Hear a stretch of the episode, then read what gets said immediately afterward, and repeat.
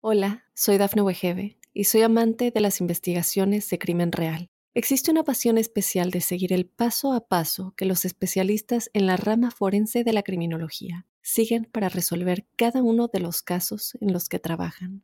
Si tú, como yo, eres una de las personas que encuentran fascinante escuchar este tipo de investigaciones, te invito a escuchar el podcast Trazos Criminales con la experta en perfilación criminal, Laura Quiñones Orquiza en tu plataforma de audio favorita.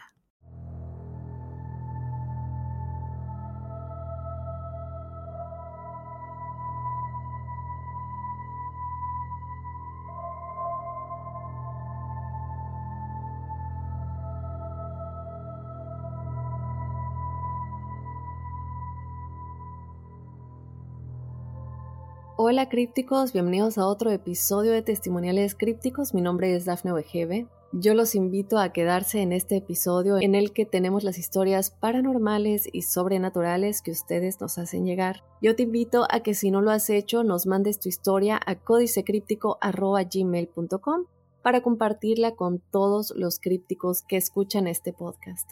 Y sin mucho preámbulo, como siempre, lo que queremos aquí es contar las historias, así que vámonos de una vez.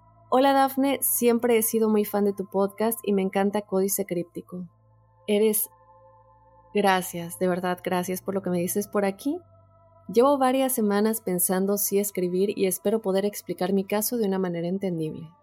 Desde hace aproximadamente seis meses regularmente tengo ciertos sueños que son extremadamente vívidos, como si se tratara de una realidad alterna, pero al despertar no recuerdo mayores detalles, solo esa sensación de que en lugar de despertar de un descanso, estuviera regresando de un viaje, por decirlo de algún modo.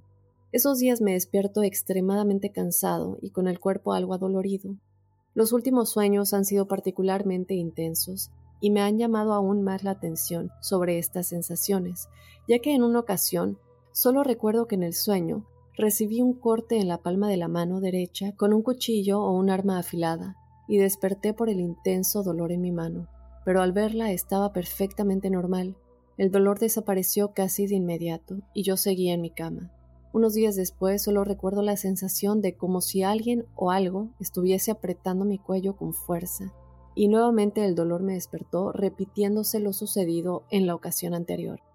Esto fue la semana pasada, hoy tuve un sueño vívido del cual no recuerdo nada, solo que me desperté muy cansado, a pesar de haber ido a dormir temprano.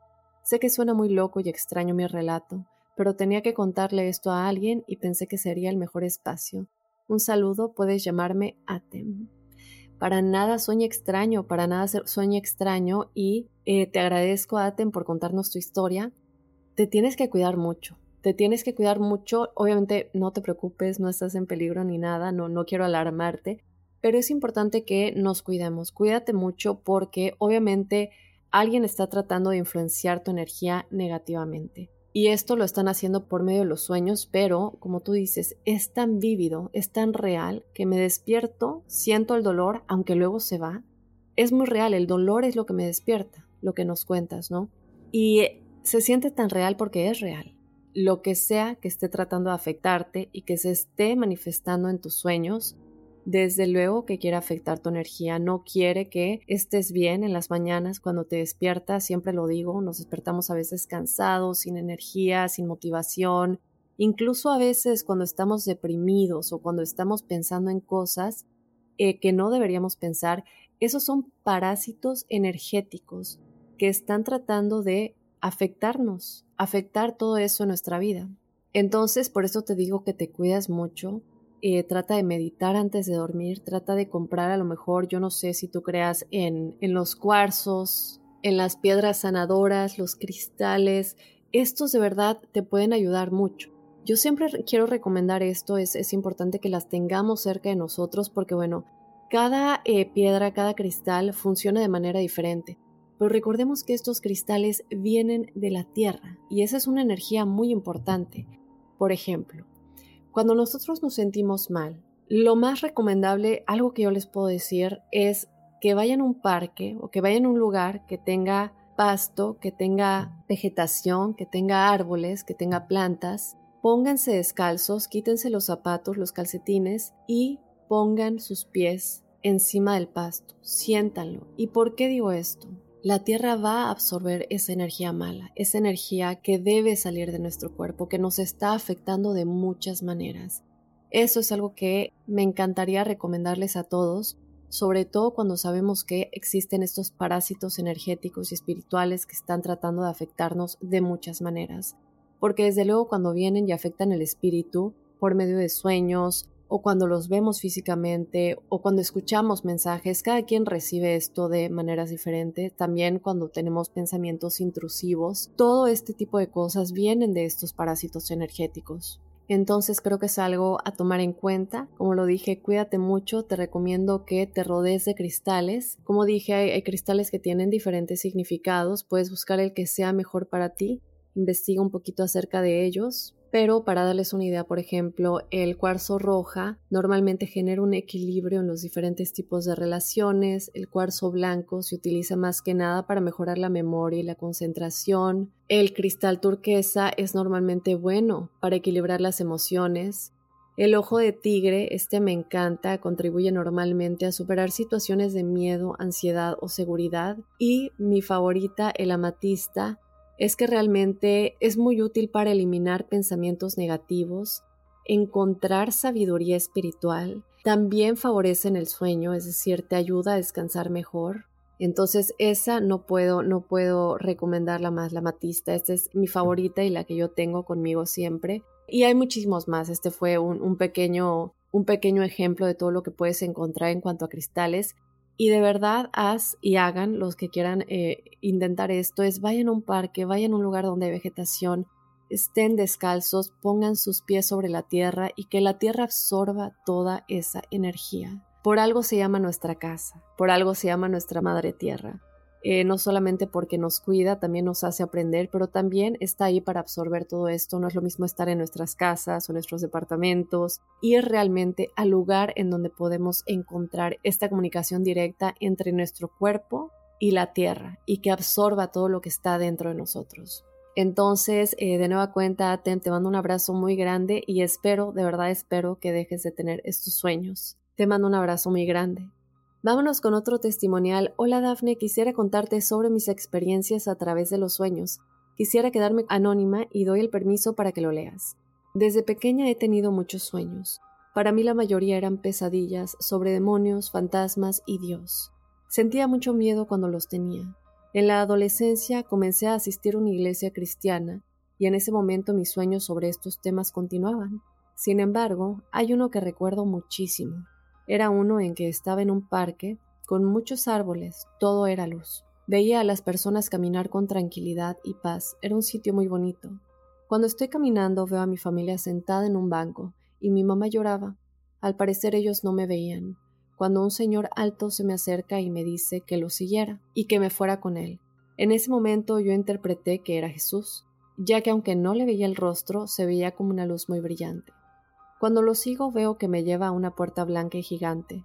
En ese momento no sentí miedo, sino preocupación, de algún modo sentía que iba a trascender o en otras palabras morir. Cuando volteo veo a mi mamá que continúa llorando. Le dije al Señor que no podía irme todavía, ya que iba a dejar a mi mamá sola. En ese momento me regresé y desperté. Luego, cuando le cuento el sueño a mi mamá, ella me dice que soñó lo mismo en el mismo parque, solo que ella no me podía ver. Hasta ahora no he podido llegar a una interpretación de este sueño si de verdad me iba a morir ese día o qué era lo que en realidad iba a suceder si me iba con él. Este es un resumen de una de mis experiencias. Hasta ahora he tenido otros sueños mensajes que me dejan para mí y a mi familia, a veces premonitorios. No sé si esto es un don, ya que no puedo controlar cuando suceden y no es todo el tiempo. Ya no siento miedo cuando los tengo. Y como este sueño, otras experiencias en los sueños que me gustaría contar. Gracias por leerme, me encanta tu podcast, siempre lo escucho. Gracias a ti, Anónima. Qué curioso, eh, todavía el lunes tuvimos este testimonial también de otra críptica que su hermana tenía el mismo sueño y tenían estas, este mismo sueño, pero en tu caso fue diferente porque estaban soñando una situación en la que ustedes estaban en el mismo lugar pero como dices, aunque estén experimentando lo mismo, pero desde diferentes puntos de vista. Y recordemos que se disfrazan, muchas veces se disfrazan y llegamos a creerles. Y ya saben a quién me refiero o a quiénes me refiero cuando digo que se disfrazan. No te puedo decir qué es lo que hubiera pasado si te hubieras ido por la puerta. Me encantaría poderte dar esa respuesta, la verdad no lo sé.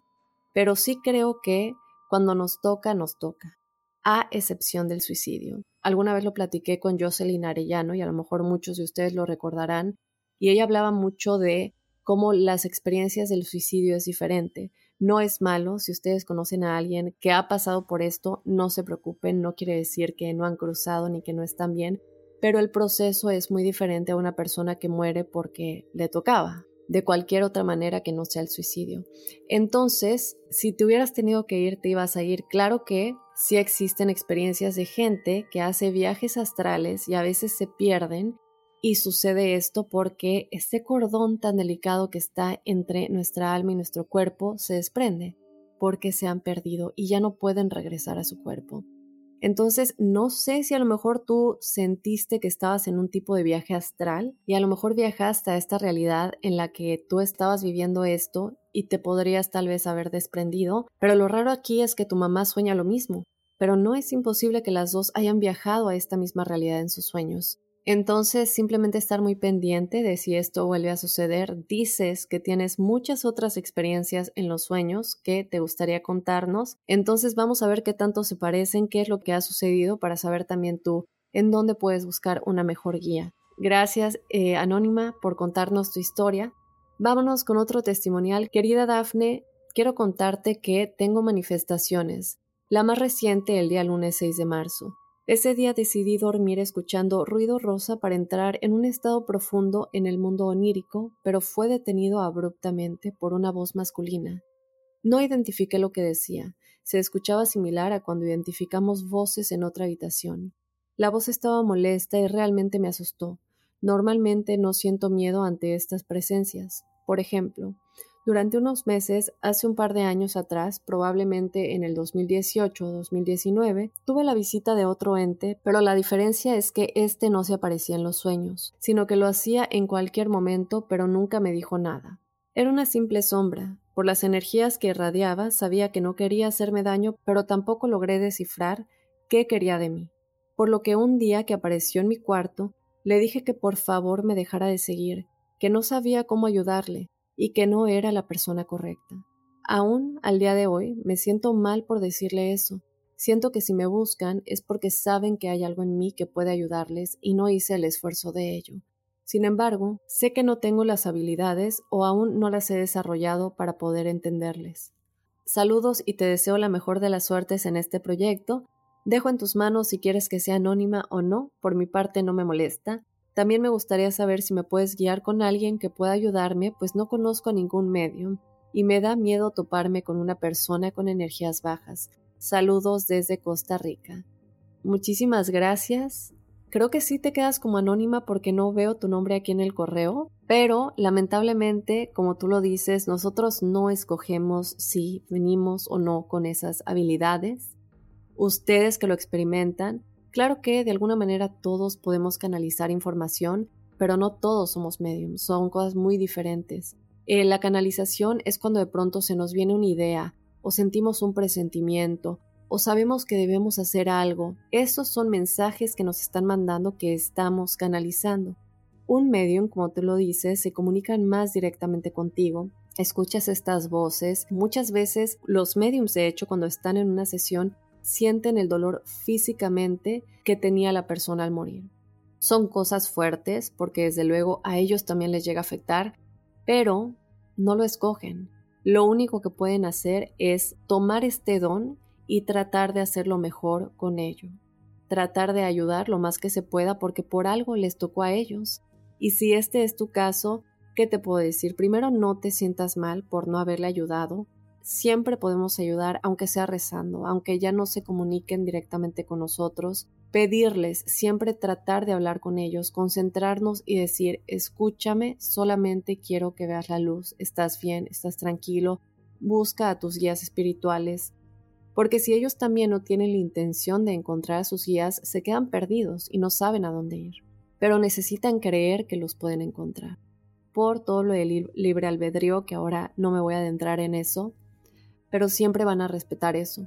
Entonces, no te sientas mal. aún puedes ayudarlo, aunque ya no se esté comunicando directamente contigo. Y sí, obviamente, como tú lo comentas, a lo mejor no has desarrollado esto, pero veo tu intención, veo la intención de que sí lo quieres desarrollar porque preguntas quién podría eh, ser una buena opción para ayudarte, para comunicarte con esa persona. Y claro que sí, no sé si ustedes recuerden a mi queridísima Adriana Urrutia. Por favor, ella siempre ha estado muy abierta y quiero tenerla pronto de nueva cuenta. Entonces, Adriana Urrutia siempre es alguien a quien yo voy a recomendar a ella la encuentras en Instagram, Quito el Tarot de Guápulo. La encuentras más que nada en Facebook. Ahí es donde está más activo esto. Ahí te recomiendo que la contactes en Facebook más que nada, Quito el Tarot de Guápulo.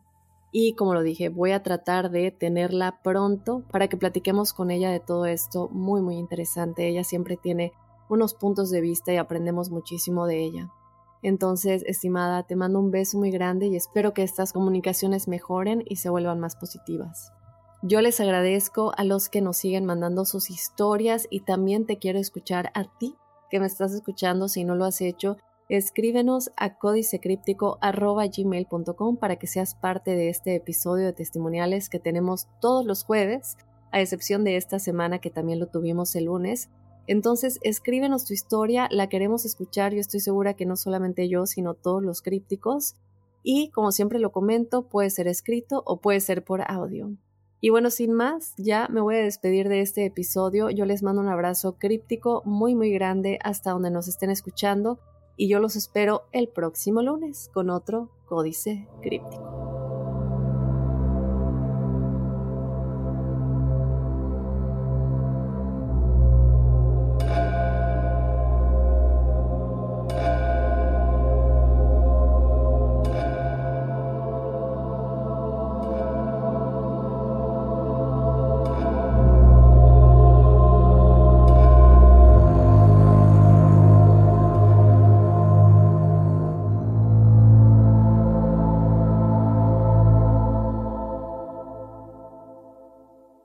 Hola, soy Dafne Wegebe y soy amante de las investigaciones de crimen real. Existe una pasión especial de seguir el paso a paso que los especialistas en la rama forense de la criminología siguen para resolver cada uno de los casos en los que trabajan. Si tú, como yo, eres una de las personas que encuentran fascinante escuchar este tipo de investigaciones, te invito a escuchar el podcast Trazos Criminales con la experta en perfilación criminal, Laura Quiñones Orquiza en tu plataforma de audio favorita.